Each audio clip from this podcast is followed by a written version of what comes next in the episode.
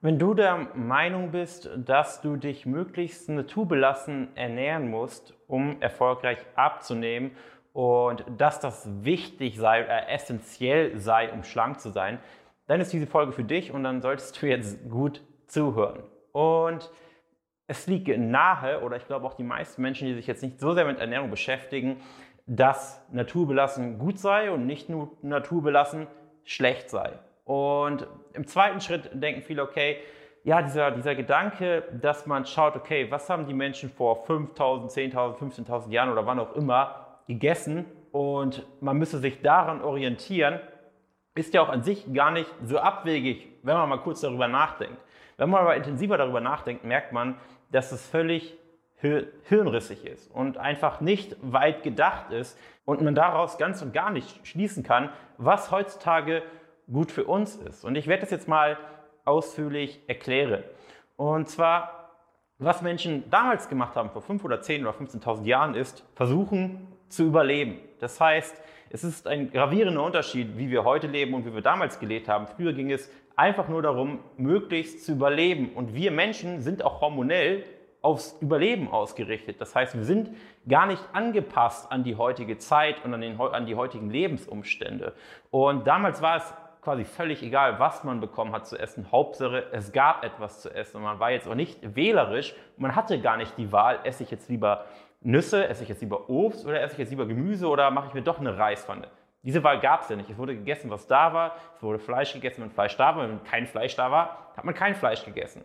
Und heutzutage hat man ja eine ganz andere Problematik oder die, genau die umgekehrte Problematik. Man hat die Auswahl und man muss nun schauen, okay, was von dieser Riesenauswahl esse ich? Und wenn wir jetzt wieder zurück zu damals gehen, damals war es so, man wollte möglichst viele Kalorien reinkriegen und viele, viele Dinge, die oder viele Verhaltensmuster, die wir heute aufweisen, kann man sich mit damaligen Umständen erklären.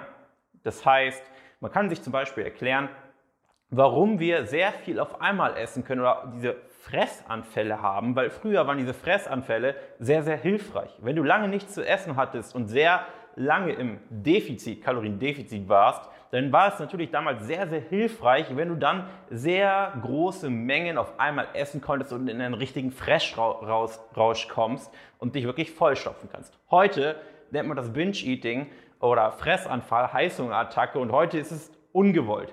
Damals war es im Prinzip auch fast egal, ähm, was man gegessen hatte. Je, je kaloriendichter, desto besser. Und deswegen ist es auch so, dass wir einfach auf kaloriendichte Sachen abfahren. Wir finden kaloriendichte Sachen lecker. Und das ist ja auch damals gut gewesen, dass je kaloriendichter etwas war, desto leckerer war es, weil wir ja überleben wollten. Und heutzutage ist das Ganze eher hinderlich. Und heutzutage gibt es eben auch nicht nur Nüsse, die kaloriendicht sind oder Bananen, die kaloriendicht sind oder Avocado, sondern heutzutage fettiges Fleisch. Heutzutage gibt es eben auch noch Ben Jerry's, Schokolade, die auch kaloriendicht sind und ja, uns super gut schmecken.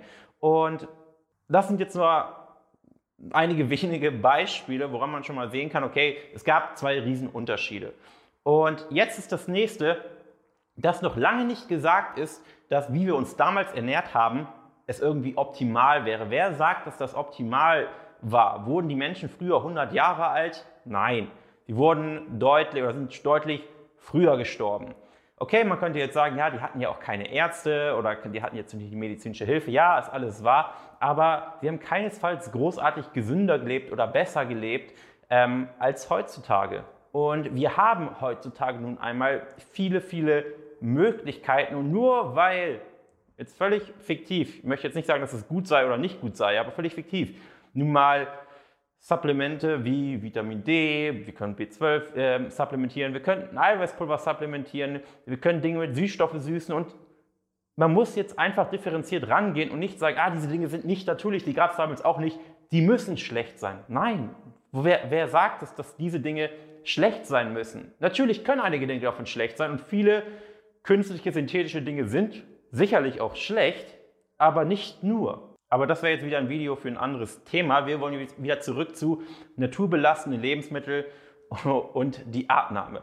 Was wir jetzt wissen ist, dass tendenziell naturbelassene Lebensmittel gut sind und wir heutzutage einfach die Auswahl haben und, und wir müssen uns heutzutage nicht für alles Mögliche entscheiden oder wir müssen heutzutage nicht froh sein, überhaupt etwas zu essen zu bekommen, sondern wir müssen schauen, okay, wie können wir nun schlank sein? Und selbst wenn wir uns nur naturbelassen ernähren, könnten wir sehr, sehr dick und übergewichtig werden, weil es viele naturbelassene Lebensmittel gibt, die einfach für eine schlanke Figur nicht hilfreich sind. Auch wenn sie viele Mikronährstoffe haben, sie sind in größeren Mengen definitiv nicht hilfreich. Und das muss man erstmal in den Kopf kriegen. Weil für viele ist das, äh, ist das ein, ja, ein Widerspruch. Ja, naturbelassen und man sollte es trotzdem nicht in, in, größeren Mengen essen. Ja, es gibt sehr, sehr viele naturbelassene Lebensmittel, die man, die man oder von denen man am besten fast komplett Abstand halten sollte. Weil es gibt keinen Grund oder es gibt keinen Grund, bestimmte Dinge essen zu müssen, auch wenn sie naturbelassen sind. Manche Dinge sind einfach nicht vorteilhaft für eine schlanke Figur. Und so gibt es auch auf der anderen Seite tatsächlich Dinge, die nicht naturbelassen sind, die aber trotzdem nicht schädigend sind, um schlank zu sein, wahrscheinlich sogar in kleineren Mengen hilfreich sind, um schlank zu sein. Und da muss man eben den Mittelweg finden. Und kleines, ja, kleines Beispiel, woran du siehst, dass naturbelassene Lebensmittel nicht zwangsläufig schlank machen. Du siehst viele Bodybuilder, die sich alle naturbelassen ernähren. Sie essen sehr viel Reis und ähm, Hähnchen und so weiter. Und trotzdem haben sehr viele Bodybuilder ihre Figur nicht in den Griff und sie schaffen es nicht, dauerhaft super athletisch und schlank zu sein. Vielleicht wollen sie das auch nicht, aber ich beobachte das sehr häufig. Du siehst Leute, die sich paleomäßig ernähren und trotzdem nicht super in Form sind. Du siehst Leute, die Low Carb machen oder sich ketogen ernähren und nicht wirklich ihre Figur in den Griff kriegen. Und all diese Ernährungsformen sind ja im Prinzip, basieren ja auf naturbelassene Lebensmittel. Du siehst, Vegane, das ist ein sehr gutes Beispiel. Ich möchte, habe auch gar nichts gegen Vegan, habe mich selber eine Zeit lang vegan ernährt. Aber du siehst sehr viele vegane Personen, die sich vegan ernähren und schwierig da, Schwierigkeiten dabei haben, gut in Form zu sein und womöglich sogar schlechter in Form sind als davor. Tendenziell ist es natürlich ähm, schon so, dass Personen, die sich nie mit Ernährung beschäftigt haben, sich dann an, anfangen mit Ernährung zu beschäftigen und vegan werden,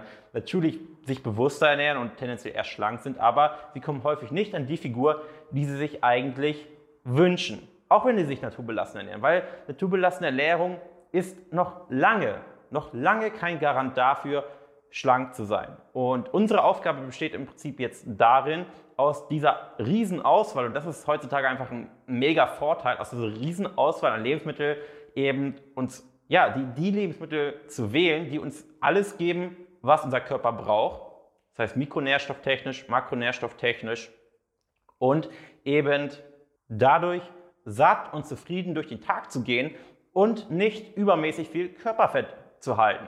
Und das ist definitiv möglich. Und das war es eigentlich mit dieser Folge. Es war eigentlich nur ein kleiner Denkanstoß. Und wir sehen uns dann in einer nächsten Folge oder in einem nächsten Interview mit einem erfolgreichen Kunden. Bis dahin.